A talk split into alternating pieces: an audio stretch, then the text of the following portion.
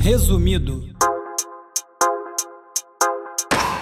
Meu nome é Bruno Natal, esse é o Resumido, numa semana desafiadora para manter o conceito do programa, que é fazer um apanhado dos temas e links mais interessantes da semana em até 20 minutos. E nessa edição eu falo da relação da imprensa com a Lava Jato, da ética hacker, economia da atenção, deepfake, o futuro das grandes plataformas, memórias fotográficas, transportes milicianos, gravações perdidas, tempo no Netflix, docs da Marielle e do Beast Boys, queremos festival e adivinha? Patinete. Vamos lá, mais um resumido. Olha, essa edição foi difícil de gravar. Eu tive um problema com obra aqui na vizinhança. Nenhuma hora eu conseguia gravar sem barulho. Então tá saindo atrasado mais uma vez, né? Eu sempre tento lançar o programa às quartas, mas tá ficando cada vez mais claro que às quintas vai funcionar melhor.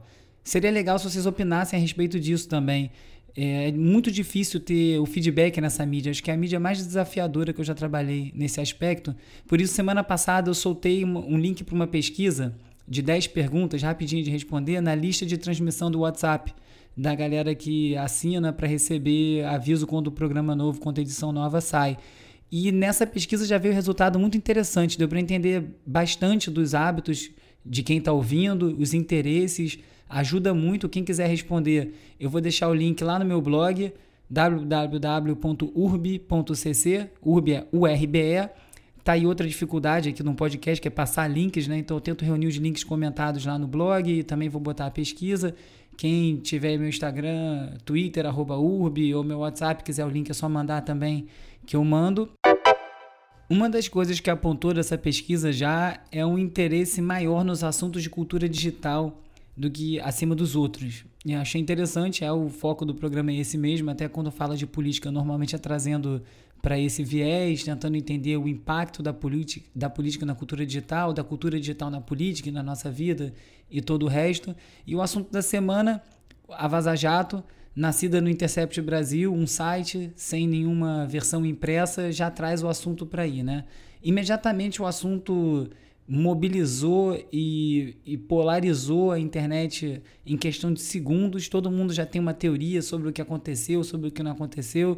Agora, os aspectos interessantes que eu fui lendo ali, as transcrições, se foi do hacker, se foi da, da fonte, enfim, de onde estiver vindo.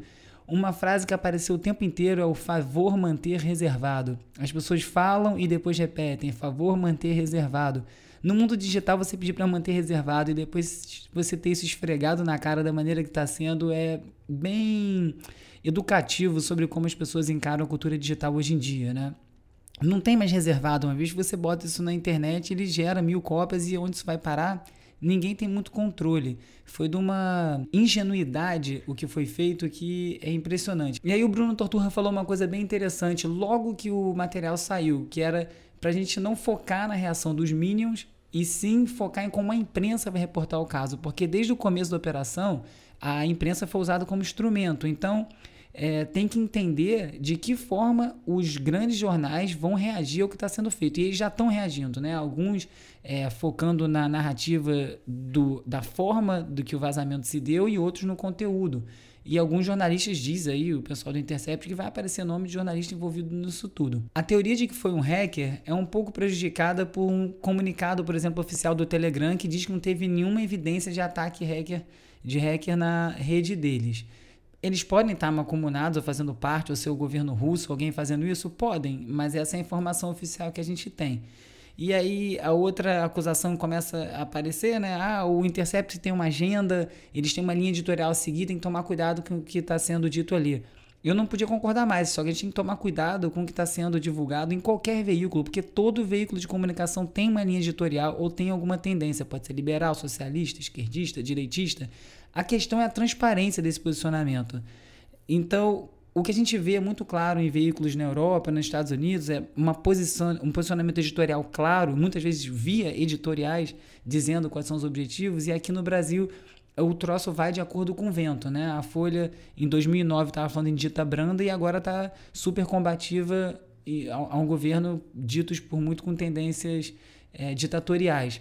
Enfim, para resumir bastante, tem uma frase do William Hearst que é: jornalismo é publicar aquilo que alguém não quer que se publique. Todo o resto é publicidade. E eu acho que isso é uma coisa que é bem importante levar em conta quando a gente estiver analisando isso tudo. Qual é o papel da imprensa nisso tudo, né? Quando fala da teoria hacker, voltando para isso, é, o hacker normalmente não terceiriza vazamento, né? Eles vazam por conta e risco. É, então isso está com muito. É, eles normalmente largam o material todo publicamente, a imprensa, os políticos, o que a gente tiver envolvido, que se vire para lidar com aquele material. E não entrar em contato com o veículo, fazer dessa forma organizada. Isso vem depois. Então isso está parecendo muito mais uma coisa de alguém que fez, está querendo fazer uma denúncia, alguém de dentro, o que se chama nos Estados Unidos de whistleblower, né? o cara que faz o alerta, do que qualquer outra coisa. A gente não vai saber enquanto não tiver uma, uma comunicação mais clara a respeito disso. O próprio Intercept ainda não deu nenhuma palavra sobre isso, sobre da onde veio. Agora, rapidamente, já apareceram assim, né, algumas coisas estranhas ao redor. Uma foi, já sabendo que isso ia vazar, provavelmente, o Moro falou que foi atacado por hackers, mas que não tinha vazado nada do telefone dele. Será que teve esse ataque hacker ou será que ele estava preparando o terreno para o lançamento que vinha? E aí o Conselho Nacional do Ministério Público também alegou que foi atacado por hackers numa conversa que já virou piada, porque de acordo com eles ou com os print screens que eles soltaram, as capturas de tela, o hacker se identifica com é o hacker aqui. É um comportamento estranho, é, não dá para entender esse, os movimentos desse tabuleiro. O que eu acho legal acompanhar é o seguinte, o Glenn Greenwald ele ganhou um Pulitzer por conta do trabalho dele com os vazamentos do Snowden, é, né, que sacudiu o mundo. Então, a minha aposta seria que eles estão fazendo esse lançamento dessas notícias de forma pingada. Primeiro, para as pessoas darem tempo de absorver cada ponto, ao passo que se saísse uma batelada já se perder alguns dias.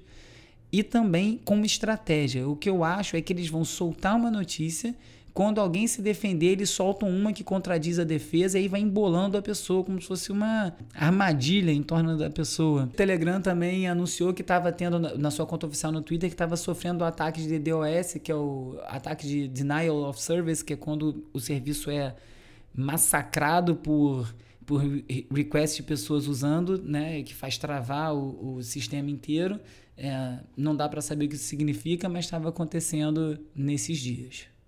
Vamos ficar de olho, ver os desdobramentos.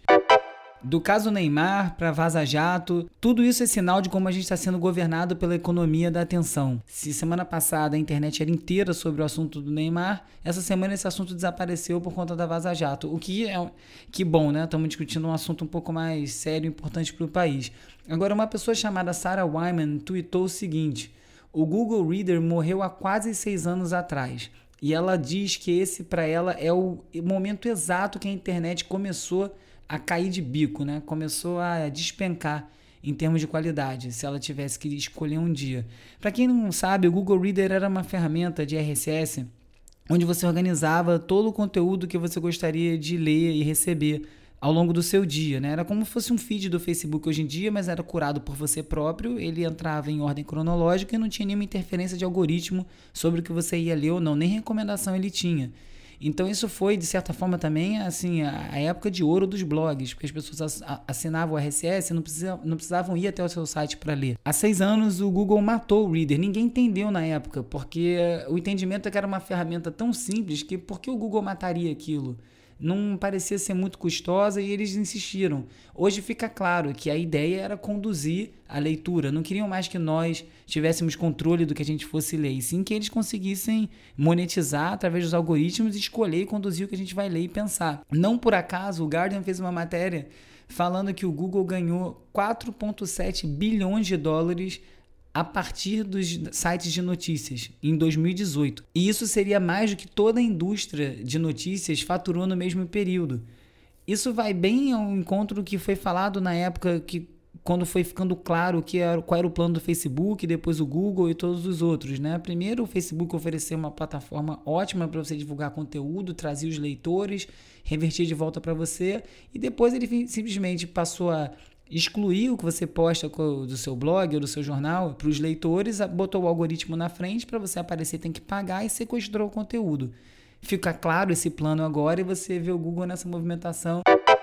O Facebook fez uma promessa que eles iam deixar todos os deepfakes que aparecessem, porque eles não, ent não entendiam isso como um mau uso da plataforma. O deepfake, para quem não sabe, é quando você pega um, um vídeo de alguém, você consegue transformar através de, de programas e botar uma pessoa para falar o que você quiser. A pessoa se movimenta igual parece um vídeo de alguém. Começou muito com vídeo pornô, tiveram vários casos que botaram atrizes famosas em, no rosto, aplicavam o rosto em atrizes pornô e parecia realmente uma sex tape ou uma coisa assim.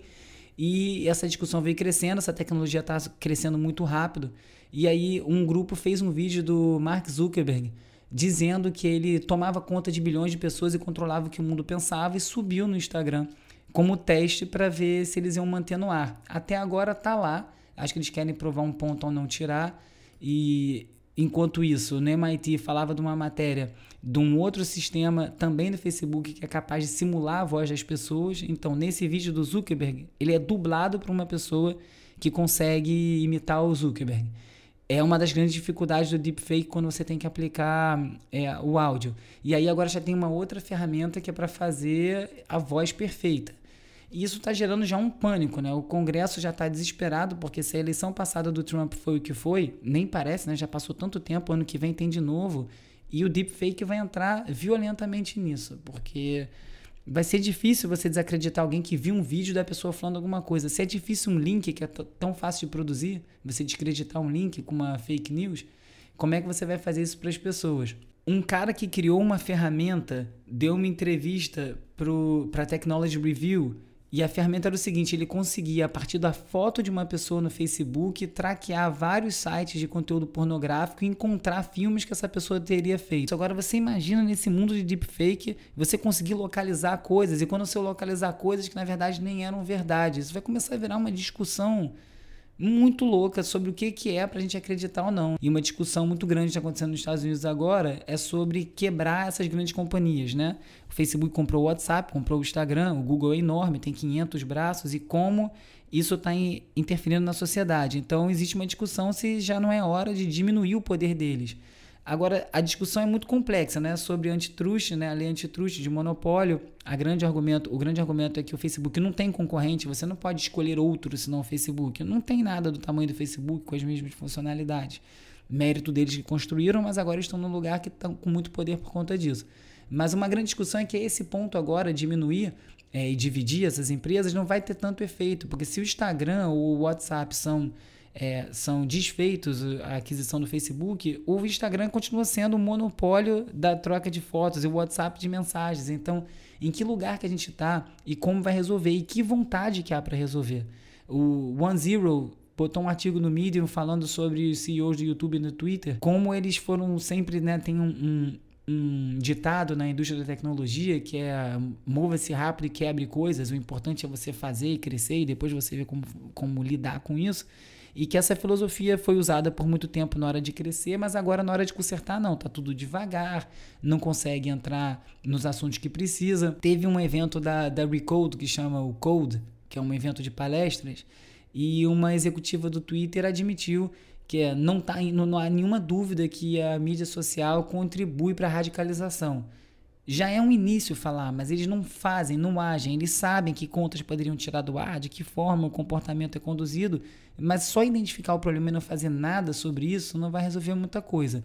Bem parecido com o YouTube, que também teve que fazer, a CEO do YouTube teve que fazer um pedido de desculpa para a comunidade LGBTQ porque eles não tiraram do ar um canal de um cara que que é homofóbico, tem várias coletâneas das coisas que ele falou, são só absurdos, mas eles caíram na questão do, da liberdade de expressão e não, consegue, não conseguiram sair disso, disseram que não está ferindo as normas, e a discussão então tem que mudar as normas. Nessa luta contra o controle das empresas digitais na nossa vida, eu li uma história muito boa no The Hustle de um dono de restaurante que entrou numa luta contra o Yelp e ele fez uma campanha para todo mundo dar uma estrela para o restaurante dele. Aqui no Brasil, o Yelp não é tão importante quanto é nos Estados Unidos.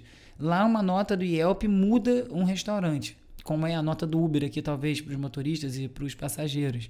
Só que lá isso é uma coisa muito séria e tem uma indústria inteira de gente que dá review falso, que tenta chantagear restaurante em troca de review, desde críticos de comida, ou pseudo críticos de comida, até o público em geral. E tem também uma coisa muito forte que foi o que esse cara denunciou, que é a pressão do Yelp para os pequenos restaurantes anunciarem na plataforma. E quando você não anuncia, eles retaliam. Eles escondem suas, as suas melhores reviews, dão destaque para as reviews piores. E esse cara foi ficando cansado de lutar contra isso. E ele pagou, resolveu fazer o um anúncio. E aí, beleza, acalmou os reviews dele. Ele falou que não sentiu tanta mudança no fluxo de gente, mas pelo menos acalmou esse lado. Quando ele parou de pagar, começou a sumir tudo de novo. Aí ele ficou revoltado, entrou numa campanha para todo mundo dar uma estrela para o restaurante dele. Dava desconto para quem fizesse isso. E aí o Yelp começou a ameaçar ele, que ia tirar ele da plataforma, que ele estava é, oferecendo benefício em troca de review, que isso era proibido pelas normas. E ele falou: Cara, eu não tô nem aí, não quero mais fazer parte dessa comunidade. O negócio ganhou um vulto, uma. uma uma presença que o Yelp não teve muito o que fazer, não podia tirar ele do ar, virou um documentário a história. Ele acabou ganhando uma notoriedade, tem feito várias palestras e eventos e tal, e para ele funcionou. Não é exatamente hackear o Yelp, porque ele não, não conseguiu fazer com que mais pessoas vissem ele ali, ou que fosse positivo, a não ser quem conhece a campanha. E os reviews das pessoas, normalmente de uma estrela, falam dessa campanha dele é uma forma de, de tentar bater de volta, né? E eu acho interessante ver as pessoas tentando tomar controle. O Firefox da Mozilla, que, que, que faz o, o navegador, né? Firefox, produzido pela Mozilla, tá para lançar uma versão premium agora para competir com, principalmente com o Chrome. E essa versão seria uma versão paga que teria VPN, é, um arquivamento de arquivo seguro e algumas outras funcionalidades que eles ainda estão discutindo. É interessante esse, esse lugar, né? Agora a gente tem tanta coisa de graça, usa tanta plataforma de graça e tem essa discussão, né, cara? E por que eu não posso pagar o Facebook e ele não ter acesso a nenhum dado meu? A grande notícia da semana aí, o Rio de Janeiro proibiu os patinetes de uma forma bem obtusa, admito. Ele vai obrigar agora o usuário a ter capacete e talvez até a fazer uma prova no Detran para poder usar o patinete. É óbvio que as motivações em torno dessa proibição não são as ideais, mas eu já falei aqui várias vezes, eu sou contra a maneira que esse negócio se colocou, distribuindo, entupindo, né, soltando esses patinetes na rua, sem consultar ninguém, sem ter nenhuma autorização oficial. Foi super agressivo uh, o lançamento e agora tomaram isso aí de volta, né? Com que interesse, vamos descobrir mais para frente. Eu fico brincando, fazendo chacota do lance do patinete, realmente me incomoda pelos motivos que eu acabei de falar, é, mas esse tipo de, de retaliação também não é o ideal, não. Acho que não é bem por aí que a gente consegue chegar num lugar bom. Na comunidade de Rio das Pedras, na zona oeste do Rio, a milícia, ali é o berço da milícia no Rio de Janeiro, né, tido como uma das primeiras comunidades a ter sido dominada, eles lançaram agora o próprio é, aplicativo de, de transporte, como Uber, Cabify e tantos outros. É, eles usaram uma plataforma aberta que você pode criar a sua própria comunidade proibiram pelas leis internas deles os moradores de operarem Uber ou qualquer coisa na área sob ameaça e agora estão controlando também essa faceta, né? A faceta do transporte, essa essa vertente sempre foi uma fonte de renda muito grande das milícias e agora eles entrando com tudo até na parte digital. É totalmente fora de controle, uma coisa que era até dada, né? As pessoas sabiam que isso acontecia, mas ninguém fez nada a respeito e cada vez piora. E a Vox fez uma matéria sensacional sobre memórias e fotografia, com vários estudos é, sobre como esse comportamento fotográfico está mudando a nossa forma de criar memórias. Desde uma coisa muito óbvia, que acho que todo mundo já pensou sobre isso, né? Eu, quando viajo, eu tento tirar as fotos e não ver as fotos durante a viagem, ver depois. Eu não fico revendo foto no dia, porque eu acho que substitui o meu ponto de vista. E aí isso foi comprovado em estudo, porque realmente substitui. A pessoa começa a ter uma visão externa da própria viagem ou da própria vida por causa das fotos. Ela tem aquela visão que ficou na foto. Então eu tenho cada vez mais tentado fugir desse, desse ângulo externo e confiar na minha memória. E o estudo mostra outras coisas também, umas dinâmicas de visita de museu, seguidas de pesquisa dias depois, gente com telefone, gente sem telefone, como a pessoa retém ou não a informação, aí as pessoas não lembram dos detalhes, aí por outro lado as pessoas que estão com com um aparelho de telefone ficam muito mais focadas nos objetos, mas são muito menos afetadas pelo entorno e pelo som. Bem interessante a matéria, é um assunto bem é, contemporâneo mesmo, assim, uma coisa que a gente vive, está sendo afetado e talvez não perceba tanto. Foi revelado que um incêndio que aconteceu há 10 anos no Universal Studios, nos Estados Unidos, onde tinha sido dito que tinham sido perdidos alguns vídeos, na verdade perdeu muitas e muitas, muitas masters de discos clássicos: Nirvana, Ray Charles, B.B. King, Al Green, Elton John, Eric Clapton, R.E.M., Janet, Janet Jackson, Guns N' Roses, Mary J. Blige, Tupac. Um arquivo de master é o arquivo que tem a gravação original feita no estúdio daquele disco e também tem todas as, as faixas separadas. Você consegue isolar só a bateria, só a guitarra, só o vocal. Você consegue trabalhar, as remasterizações são feitas em cima disso. É uma perda gigantesca. Perdeu a raiz ali do troço. O que a gente tem agora são as cópias por conta disso. Uma, um desastre bem grande. Cara, eu vejo gente reclamando no Twitter que, pô, por que a Netflix lança esses episódios só com 20 minutos e tal? E eu já acho o contrário, né? Como eles ganham pelo tempo que você fica na tela, essas séries todas para mim demoram 10 horas para ver e não precisa de 10 horas, caberia num filme de uma hora e meia tranquilamente. E agora eles começaram a mudar um pouco esse comportamento e estão fazendo seriados menores, com menos tempo, menos capítulos, para serem consumidos de outra forma. A Al Jazeera lançou um documentário sobre o assassinato do Marielle Franco. Tá no YouTube disponível. Um documentário que, enfim, não foi feito aqui ainda, né? A gente olha para nossos canais e não teve isso feito aqui. Investe-se tão pouco em documentário. A Amazon, enquanto isso, fez um outro documentário sobre os 25 anos do clássico Ill Communication do Beastie Boys. Muito maneiro o filme. Depoimentos de todos eles, Mário Caldato, contando as histórias de gravação, aquelas coisas. Para quem gosta, é prato cheio, para quem é fã de Beastie Boys muito legal também tá no YouTube. E esse final de semana tem o Queremos Festival, segunda edição. Eu sou sócio da empresa, né? Aqui sendo claro sobre isso. Vai ter muita coisa legal. Vai ter Gal Costa, Carne Doce, vai ter Baco Exu do Blues, Lued Luna, Petrobras Sinfônica, vai ter a galera do Nugneia, que é uma parada eletrônica, música de pista tocada ao vivo, que é muito legal. Vai ser na Marina da Glória. Acho que vai ser bem bacana. No passado foi ótimo. Vamos nessa. Essa foi mais uma edição do Resumido. Como sempre eu peço, se você gosta do programa, envia no WhatsApp, envia pelo Twitter, chama mais gente para ouvir, manda para os amigos, essa é a melhor forma de espalhar. Todos os links comentados vão estar no www.urb.cc, inclusive o link do Apoia-se que é uma campanha lá que eu montei para quem quiser ser patrocinador do programa, é ajudar aqui a investir para poder comprar equipamento melhor, poder viajar para fazer entrevistas, enfim, tá tudo explicado lá. Quem quiser participar é mais do que bem-vindo. E é isso, semana que vem tem mais. Resumido. Resumido. Resumido.